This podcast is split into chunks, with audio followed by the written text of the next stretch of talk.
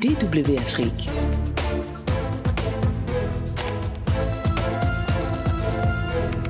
Qui? Quoi? Comment? Qui? Quoi? Comment? Décryptage de DW Afrique.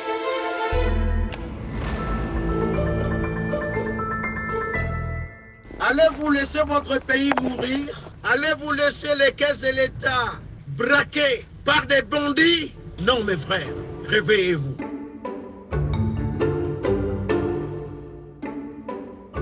Cette voix est celle de Martinez Zogo qui va nous accompagner tout au long de ce podcast. Il y a un an, son corps a été découvert à Yaoundé, supplicié, mutilé. Âgé d'un peu plus de 50 ans, Martinez Zogo était un journaliste radio très en vue au Cameroun. Et depuis un an, une procédure judiciaire est ouverte pour faire la lumière sur les circonstances de son décès. De hauts responsables et un puissant homme d'affaires notamment ont été mis en cause par la justice camerounaise, certains euh, placés en détention provisoire pour leur implication supposée dans la mort du journaliste. Mais ce dossier est un écheveau bien difficile à démêler qui révèle des pratiques de corruption, des luttes d'influence tout en haut du sommet de l'État euh, camerounais. Bref, une histoire vraiment passionnante que nous vous proposons ici de retrouver en trois volets. D'abord, un retour sur les faits et la personnalité de Martinez Zogo avec le témoignage de gens qui l'ont bien connu. Puis le deuxième chapitre de ce qui reviendra sur l'affaire toujours pendante, la procédure en cours devant le tribunal militaire de Yaoundé. Et dans le troisième et dernier volet, nous discuterons des implications politiques de cette affaire Zogo et de la lutte contre l'impunité au Cameroun. Aux manettes de ce podcast Qui quoi comment sur l'affaire Zogo, Sandrine Blanchard et Paul Chouta. Bonjour. Dans ce premier épisode, nous revenons donc sur les faits et sur la personnalité de Martinez Zogo. Le 22 janvier 2023, un cadavre en état de putréfaction très avancé est retrouvé dans une banlieue de Yaoundé, Soa. Il est 5h20 du matin. Le corps gît dans un trou creusé par des camions à 400 mètres environ de la voie principale du quartier Debogo 3 sur euh, un chantier routier. Le corps est celui de Martinez Zogo, un animateur radio qui avait été enlevé cinq jours plus tôt. Martinez Zogo présente alors une émission euh, en vogue à la radio. Il enquête sur des malversations sur lesquelles nous allons revenir euh, plus en détail dans le second volet de cette série des détournements de fonds publics. Le journaliste cite alors le nom de hauts responsables politiques et aussi d'un homme d'affaires, Jean-Pierre Amougou Bellinga. Voici un extrait de la toute dernière émission de Martinez Zogo, le 17 janvier 2023, quelques heures seulement avant sa disparition.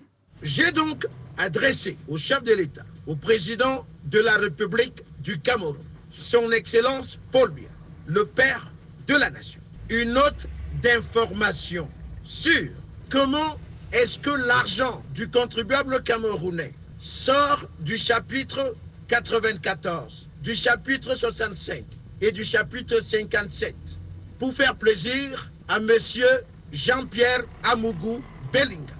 La même note d'information, je l'ai adressée quasiment à toutes les personnalités responsables des services d'intelligence. Que chacune de ces personnalités prennent leurs responsabilités.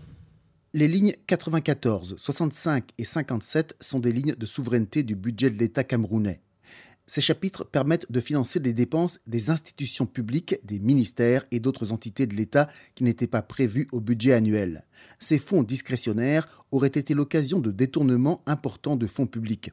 Le chef de l'État a ordonné en 2022 une enquête administrative pour faire la lumière sur plus de 5 400 milliards de francs CFA, soit plus de 8,26 milliards d'euros, de dépenses publiques qui auraient bénéficié à des individus par le biais de sociétés écrans et de marchés publics frauduleux.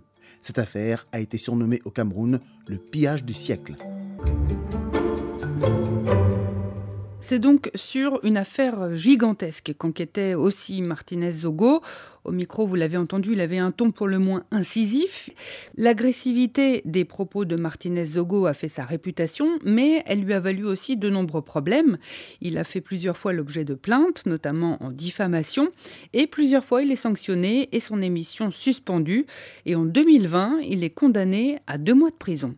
Mon mari, il avait Dans ces émissions, les gens ont attiré mon attention en disant qu'il est assez violent. Il parle d'un dossier de la ligne 94. Diane Zogo, veuve de Martinez Zogo. En tant qu'épouse, je l'ai interpellé, je lui ai demandé de faire attention et qu'il n'était pas obligé de parler de ça. Il pouvait se retourner sur d'autres dossiers que celui qui pouvait euh, lui créer d'autres problèmes dans notre vie, dans sa vie. Parce qu'il fallait qu'il sache qu'il a une famille, sa femme et ses enfants. Il me manque beaucoup. Paul Chouta, nous avons entendu votre nom euh, en introduction de ce premier épisode. Bonjour, vous êtes euh, journaliste et lanceur d'alerte camerounais. Vous aussi, vous avez connu Martinez Zogo. Alors d'abord, racontez-nous comment vous l'avez rencontré et quels souvenirs vous gardez de lui. Euh, Martinez Zogo, c'est un journaliste euh, et animateur radio qui présentait une célèbre émission très écoutée dans la cité capitale à Yaoundé et dans le pays, Embouteillage. Alors, euh, Martinez, on se fréquente véritablement à partir des années 2016-2017 où il m'avait contacté pour me faire part d'un sujet. Et plus tard, j'avais été arrêté en 2019 et un an après, Martinez Zogoma retrouvé, nous avons été dans la même prison, nous avons discuté longuement, on travaillait des stratégies pour, pour se défendre. Plus tard, nous nous rencontrions la dernière fois, c'était le 28 décembre 2022, à l'entrée d'Amplitude FM, l'été aux environs de 13 heures.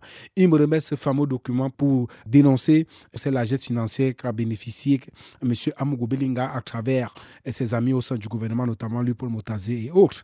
Donc, il euh, faut dire, je lui ai posé un certain nombre de questions liées à la motivation qui l'a amené à décider de, se liguer contre M. Amougou Belinga, qui était d'ailleurs son ami par le passé. Donc, il a eu à me dire que c'est ce monsieur qui avait décidé de l'envoyer en prison.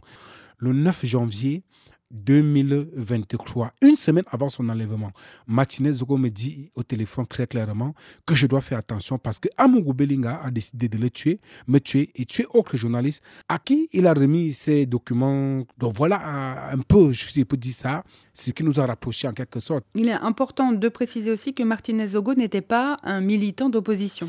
Bien évidemment, Martinez Zogo n'était pas un militant d'opposition.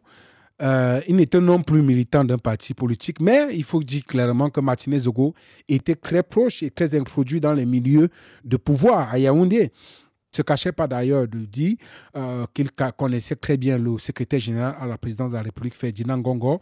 Il ne se cachait pas d'ailleurs de dire également qu'il communiquait même avec la première dame. Merci Paul Chouta. Nous vous retrouverons tout au long de ce podcast que vous avez d'ailleurs euh, co-préparé, dont vous êtes le co-auteur. Nous allons maintenant euh, retrouver Aristide Monod, qui est politiste. Lui aussi a côtoyé Martinez Zogo. Écoutez le souvenir qu'il en garde. Martinez Zogo que j'ai connu était euh, déjà un homme très posé, très déterminé, très engagé et très audacieux. Il fait partie de ces gens qui m'ont beaucoup influencé, ceux-là qui euh, m'ont fait comprendre qu'au Cameroun, il y a des possibilités de dire la vérité sans toutefois avoir peur des intimidations. Le 17 janvier 2023, Martinez Zogo est attaqué alors qu'il rentre chez lui en voiture. Il est enlevé par des inconnus qu'il suivait devant le poste de gendarmerie de la compagnie de Yaoundé 3. Paul Chouta, vous êtes toujours avec nous. Vous connaissez les lieux où Martinez Zogo a été enlevé. Alors, essayez de nous raconter un petit peu ce qu'il a pu se passer au vu des éléments euh, que vous connaissez. Martinez est enlevé dans un contexte où il a fait une émission qui sonnait comme un adieu. Euh, quelques heures après, il a eu à rencontrer un monsieur au nom de Bidjogo, qui c'est le neveu de Amogo Belinga, qui est venu pour donner certains documents confidentiels. Donc, après cette, euh, cette entrevue avec ce dernier, Martinez Zogo aurait également vu M. Euh, monsieur Savon Martin, le maire de Bibier, qui est actuellement en prison, à la prison principale de Yaoundé, interpellé dans le cadre de cette affaire. Dans la nuit, il a tenu une réunion au sein de la radio avec euh, certains membres de sa famille. C'est de là donc qu'il part euh, pour son domicile. Il constate qu'il est suivi. C'est ainsi qu'il décide de euh, faire une bifurcation pour se réfugier au sein de cette gendarmerie de Nkolonkondi, selon les témoignages. Il a essayé d'entrer au sein de cette gendarmerie qui était à cette heure-là fermé. Le portail dont repousse le véhicule. Son véhicule donc percute la, voiture qui le suivait. Ces ravisseurs sortent de leur voiture avec un taser, l'électrocute et le, le paralyse et le décide donc de le mettre dans la voiture, de l'enlever et partir avec lui. Et c'est ainsi qu'il disparaît, puis a découvert le 22 janvier 2023 ce qui s'est réellement passé entre le 17 janvier et le 22 janvier, c'est-à-dire entre la disparition de Martinez Zogo et la découverte de son cadavre, qui a ordonné l'élimination du journaliste C'est ce que devra déterminer la justice. Le rapport d'autopsie effectué le 10 février 2023 relève que Martinez Zogo a subi des violences inouïes qui ont provoqué son décès.